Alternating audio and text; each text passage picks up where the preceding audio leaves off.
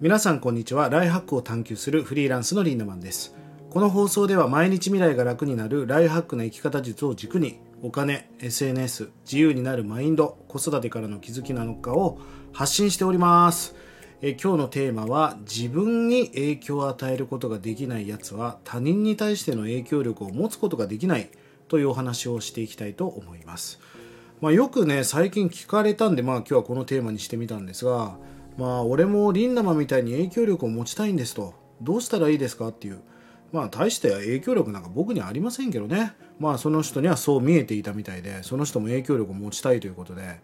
あの今日はそれを解説していきたいんだけどあの第三者他人に対する影響力をつける方法、まあ今日いろいろ喋りますが、実は今日一番最後に話す話が一番大事なことなので、いろいろ解説していきますが、特に最後の話をね、胸に焼き付けていただきたいなと思います。まずね、影響力がある人って共通点がいくつかあるんですね。えまず、その物事をなんかこう解説とかプレゼンがすごく分かりやすい。まあそれはやっぱり影響力を持つために重要ですよね。分かりづらいよりも。もちろん分かりづらくても影響力を持っている人はいるんだけどやっぱり分かりやすいに越したことはないあの人の解説は分かりやすいとか言語化されているとか、まあ、それは重要なことですよね。えそしてそしてあの話させるのがうまいですね。あのうまいというか本当にその人のことを聞きたいんじゃないですか。自分が何かごちゃごちゃごちゃごちゃ上から言うんではなくてなんでそうなの？ってあそうなんだってもうなんかこうそういう人にやっぱ影響力を持つついていくと思うんです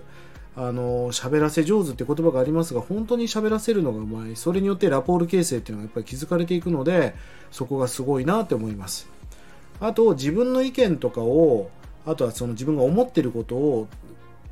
他の人にね伝える力がありますよね。何言ってるか分かんない人とかあとはごちゃごちゃごちゃごちゃ言葉で言っても何言ってんのかなってこう刺さらない人っていますよね。それやっぱり影響力が落ちていくのは当たり前です。あとはまあ仕事ができる人も影響力があるし、えー、あとはその貢献感、あのー、アドラーの心理学にもあるように貢献感人のために何かできないか自分ができることは全部しようと。そりゃそうですよ。いろんな人に対してそう思ってる人はいやこの人素晴らしいなって思うのは当たり前じゃないですか。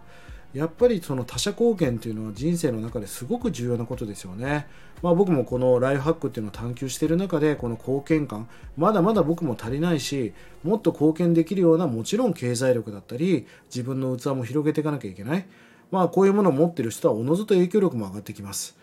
あとは、えー、人へ対してね、まあ言語化された的確なアドバイスをすることができる。まあその人に関心を持っていないと深いところもわからないし、まあその人のことを知ろうと洞察力みたいなものも上がってきますよね。あとは言葉に説得力があるとか。うんなんかその周りの人から人気がある。新しい彼氏ができそうだってなったらそのその人の周りの友達を見てください。もう類は友を呼ぶなので周りの人がその人の本質なんですよね、えー、その人気があるっていうのはすごく重要なことです。あとは SNS なんかで人を巻き込む力があるとか誕生日に何人集まってるかとか。まあ、この辺りが影響力がある人に共通されていくことです。逆に影響力がない人はどんな感じかっていうとね、えー、もうなんか人のことを信用してませんねまず。あの、まあ、ちょっと人の悪口を言ったりする人っていうのはだって僕もリンダマンにしか言いませんけどあの人ってこういうところあるんですよって言われた時にお前俺がなんかちょっとでもやらかしたらそうやって俺を責めるんだろっていうことにつながるじゃないですか。まあ人のことを信用してない人とか人の悪口言う人はダメですよね。あとは人に対してその自分の意思とか意見を伝えるのが下手。や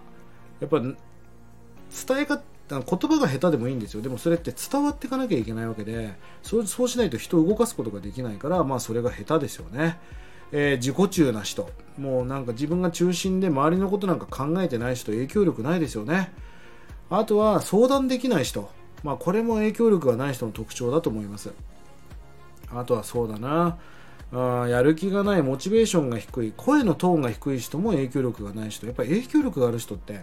すごい挨拶が大きな声で声のトーンもすごく高いしドレミファソのソの音がすごくいいらしいですよ。だからそのソの音で人と会話をしている。まあ、そういう人っていうのはおのずと影響力が出てきます体の使い方もすごく重要なんですよねやっぱり猫背よりも胸を張ってる方が影響力が出てくるし、まあ、そういうところも意識してみてくださいじゃあこれから皆さんが影響力つけていくためには何をしていけばいいかという話をしていきます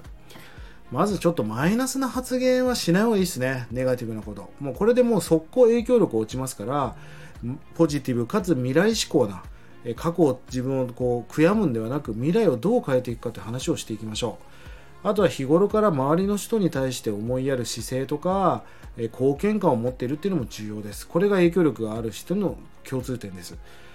まあ何を隠そう自己肯定感も大事だよね。自己需要って言葉もあるように、やっぱり自己肯定感、自分、I love me の境地に行ってる人っていうのは最高ですよね。えー、あとは感謝の気持ちを口に出してちゃんと伝える。むっつりじゃダメですよ。やっぱり口に出して言葉にするっていうことはすごく重要なことだと思います。あとは周りの人を信用する。これも影響力をつける上で重要なことだと思います。えー、そうね。あとはもう人のダメなとこに目をやるんではなく、人の長所、まあ、長所進展法という言葉がありますが短所強制法ではなく長所に目を向けてそれを伸ばしてあげる褒めてあげるっていうことを習慣づけてあげることで影響力っていうのはついていくと思います。まあ今話したことがね影響力がある人影響力がない人どうやったら影響力が出てくるかということをまとめておきましたが最後に冒頭に話しましたがこれが一番重要だよという話を皆さんにしたいと思います。いきますよ。僕が影響力をつける上で最も重要だと思っていることはこの言葉です自分が自分に影響を与える以上に他人に影響を与えることができないまあなんとなく言葉のあや的には意味は分かりますがちょっと難しくないですか？初めて聞いた時なんかちょっとうんってこう50%ぐらいしか理解できなかったんだけどもう一回言いますよ。自分が自分に影響を与える以上につまりあなたがあなた自身に影響を与える力がなければ他人に影響力なんか持つことができないよってことなんです。どもうちょっと解説して深掘りするとあなたが影響力を受けるってことはきっとメンターもいるし誰かから必死こいて学んでるし吸収力もあるわけですよ。その姿勢とか学ぼうって意識が例えば自分の部下とか自分のチームとか自分の仲間に伝播していくわけですよね。あなたがあなたに影響を与えることができない。例えば自分に課せた約束もそうですよ。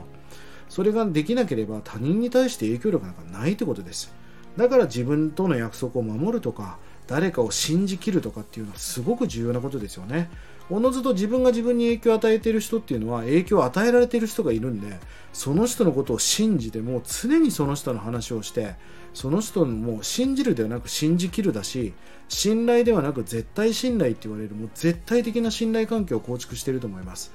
ぜひ皆さん自分が自分に影響を与える以上に他人に影響を与えることができないんであればあなたがあなたに影響力を与えていくってことが重要ですよね。結局学びが止まったやつなんてね何にも面白くないんですよ。